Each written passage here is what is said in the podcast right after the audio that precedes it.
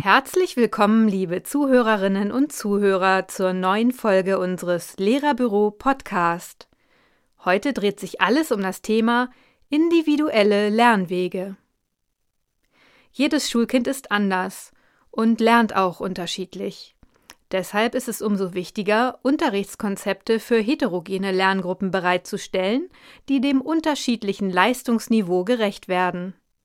Es gibt viele Möglichkeiten, individuelles Lernen zu fördern. Exemplarisch stellen wir zwei bewährte Konzepte vor, die sich dafür besonders eignen. Warum es so wichtig ist, individuelles Lernen zu fördern, wird schnell deutlich, wenn wir uns eine typische Schulklasse vorstellen, mit der wir ein bestimmtes Thema im Unterricht behandeln möchten. Der erste Schüler bringt ein umfangreiches Vorwissen durch ältere Geschwister mit, eine zweite Schülerin ist grundsätzlich unruhig und unkonzentriert, ein drittes Schulkind erhält keinerlei Unterstützung in schulischen Dingen von seinen Eltern, ein vierter Schüler hat eine leichte Hörschwäche und ein weiterer Schüler oder eine Schülerin ist sozial auffällig. In dieser Klasse sollen nun alle zur gleichen Zeit und im gleichen Tempo das gleiche lernen?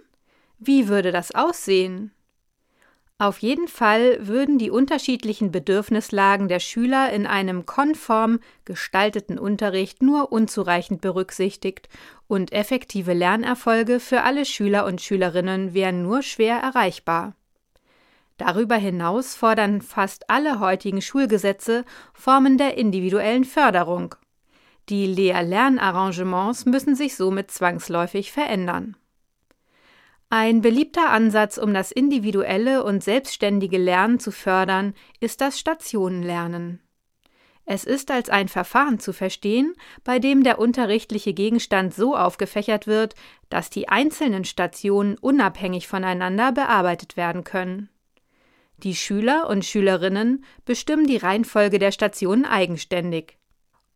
Um der Heterogenität Rechnung zu tragen, sollten neben den Pflichtstationen, die von allen bearbeitet werden müssen, Zusatzstationen angeboten werden, die nach individuellem Interesse und Leistungsvermögen ausgewählt werden können. Für die Gestaltung und Konzeption eines Stationenlernens ist es entscheidend, dass sich der unterrichtliche Gegenstand in verschiedene Teilaspekte aufschlüsseln lässt, die in ihrer zu bearbeitenden Reihenfolge unabhängig voneinander sind. Diese sollten am Schluss alle zusammengeführt werden. Es bietet sich daher an, eine übergeordnete Problematik oder Fragestellung an den Anfang zu stellen, welche zum Abschluss erneut aufgegriffen wird. Die Lehrkraft ist in diesem Fall als Begleiter des Lernprozesses zu sehen. Denn es wird offensichtlich, dass die Methode des Stationenlernens die Aufgaben der Lehrkraft verändert. Sie stellt zwar weiterhin das zu bearbeitende Material und Aufgabenangebot zusammen und plant und strukturiert den Lernprozess somit weiterhin vor. Gleichzeitig wechselt die Lehrkraft aber viel stärker in die Rolle des Begleiters des Lernprozesses. Sie regt viel mehr an, berät und unterstützt. Dies bietet viel stärker die Möglichkeit, das Lerngeschehen zu beobachten und aus der Diagnose Rückschlüsse für die weitere Unterrichtsgestaltung sowie Anregungen für die individuelle Förderung einzelner Schüler und Schülerinnen zu geben. Im Gegenzug übernehmen die Lernenden eine viel stärkere Verantwortung für ihren eigenen Lernprozess und können dadurch auch langfristig selbstsicherer und eigenständiger im und dadurch langfristig auch außerhalb des Unterrichts agieren. Die Kehrseite die hohe Eigenverantwortung und die geringere Anleitung durch die Lehrpersonen können zu einer Überforderung oder mangelnden Mitarbeit aufgrund der geringen Kontrolle führen. Diesen beiden Aspekten muss zielgerichtet entgegengewirkt werden, sei es durch die schon erwähnten Hilfestellungen oder durch eine spätere Kontrolle der Ergebnisse. Eine Stärke des Stationenlernens besteht eindeutig in der Individualisierung des Unterrichtsgeschehens. Die Lernenden selbst bestimmen Zeitaufwand und Abfolge der Stationen. Darüber hinaus können die unterschiedlichen Lerneingangskanäle sowie eine Differenzierung in Schwierigkeitsgrade als Ausgangspunkt des Lernprozesses genommen werden. Damit kann eine heterogene Lerngruppe inhalts- und lernzielgleich unterrichtet werden, ohne dass die Lernwege vereinheitlicht werden müssen. Sie möchten Station Lernen im Unterricht einsetzen? Im Lehrerbüro finden Sie Unterrichtsmaterialien zum Stationenlernen zu vielen Themenanlässen. Gehen Sie gleich auf Entdeckungstour zur Vorbereitung Ihres nächsten Unterrichts. Einen passenden Link finden Sie in der Beschreibung. Als zweite Methode für individuelle Lernformen stellen wir die Portfolioarbeit vor. Hier werden Schüler und Schülerinnen in die inhaltliche und organisatorische Entscheidung des Unterrichts mit einbezogen, sodass sie die Fähigkeit erwerben, ihren Lernprozess selbstständig zu organisieren, zu dokumentieren und zu präsentieren. Doch wie geht das? Das individuelle Lernvorhaben eines Schülers oder einer Schülerin gleicht in diesem Fall einem Forschungsprojekt. Die Lernenden entwickeln eigenständig eine Forschungsfrage und den Lernprozess. Außerdem dokumentieren und reflektieren sie den Lernprozess. Dabei werden die Schüler und Schülerinnen durch die Betreuung von Experten, also der Lehrkräfte oder Eltern, begleitet. Nach und nach werden die Lernenden so zum Experten für ihren eigenen Lernprozess. Beim Start sollten die Ziele der Portfolioarbeit erklärt bzw. mit den Schülern und Schülerinnen geklärt werden, um gemeinsame Bedingungen für das Arbeiten an den Portfolios festzulegen. Dann beginnt die eigentliche Arbeitsphase. Sie planen den Lernprozess und recherchieren zur persönlichen Forscherfrage.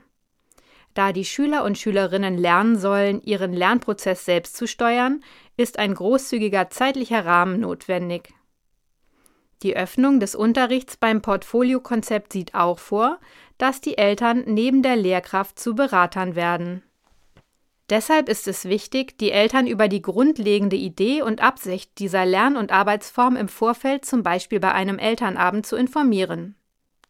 Darüber hinaus können die Eltern für diverse Präsentationen als Zuschauer eingeladen oder als Experten zu bestimmten Themen zum Beispiel aus ihrem Arbeitsumfeld eingebunden werden. Durch diese Zusammenarbeit erhalten die Eltern die Möglichkeit, Einblicke in die Leistungen ihrer Kinder zu bekommen und Rückmeldung zu erhalten, woran ihre Kinder noch arbeiten müssen.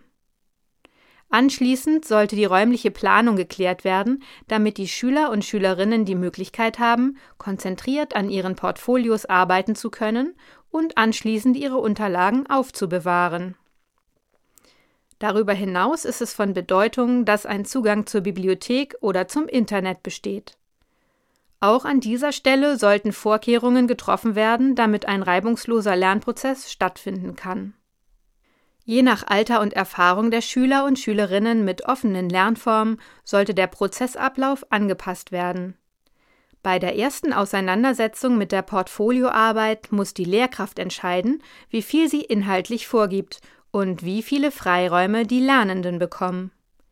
Es kann ein übergeordnetes Thema wie zum Beispiel Säugetiere präsentiert werden und die Schüler und Schülerinnen suchen sich in diesem Kontext ein Thema, Ihr Lieblingssäugetier aus. Nachdem ein Thema präsentiert wurde, kann jeder seine eigenen Forschungsfragen formulieren und schriftlich festhalten. Jüngere Kinder werden unterstützt, indem sie nicht mit losen Blättern arbeiten müssen, sondern ihre Sammlung zunächst in einem gebundenen Heft ablegen, in das sie ihre Unterlagen einkleben und Notizen schreiben können. Nachdem die persönliche Forscherfrage formuliert und diese von mir als Lehrperson akzeptiert wurde, steht der Recherche nichts mehr im Wege. Während des gesamten Portfolioprozesses finden immer wieder Beratungsgespräche zwischen der Lehrperson und den Schülern und Schülerinnen statt. In den Gesprächen geht es zum Beispiel um die Reflexion der Arbeitsschritte, der gewählten Inhalte für das Portfolio und Unterstützungsangebote. Bei jüngeren Kindern könnte auch die Korrektur der verfassten Texte stattfinden. Die Gespräche werden von der Lehrkraft kurz dokumentiert, um sie dann den Portfolios beizufügen. Die Schlusspräsentation der Portfolios kann vielseitig gestaltet werden. Neben der Vorstellung für die gesamte Schule können sich die Schüler und Schülerinnen gegenseitig die Portfolios präsentieren und auch die Eltern dazu einladen. Durch das Etablieren einer gegenseitigen Feedback-Kultur wird eine positive Atmosphäre in der Gruppe geschaffen und das gegenseitige Vertrauen wächst. Am Ende wird das Portfolio von der Lehrperson beurteilt. Beratung und Beurteilung sind in diesem Zusammenhang eng miteinander verbunden. Die Lehrperson sollte dabei die Kriterien ihrer Beurteilung transparent machen und eine Rückmeldung über die Qualität des Portfolios geben. Kurz zusammengefasst lässt sich festhalten, dass sich Stationenlernen besonders gut eignet, um einzelne Unterrichtseinheiten zu bearbeiten. Das Portfoliokonzept bietet sich für längerfristige Projekte an, bei denen die Schüler und Schülerinnen selbstständiges Arbeiten, Dokumentieren und Präsentieren lernen sollen. Es bedarf mehr Zeit und einer intensiveren Planung. Zum Thema individuelles Lernen fördern gibt es natürlich noch viel weiteres Material. Schauen Sie gleich ins Lehrerbüro, um weitere Informationen zu diesem Thema zu bekommen.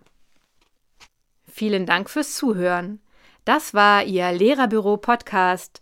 Diese Ausgabe wurde gesprochen von Inga Marie Ramke mit einem Text von der Lehrerbüro-Redaktion.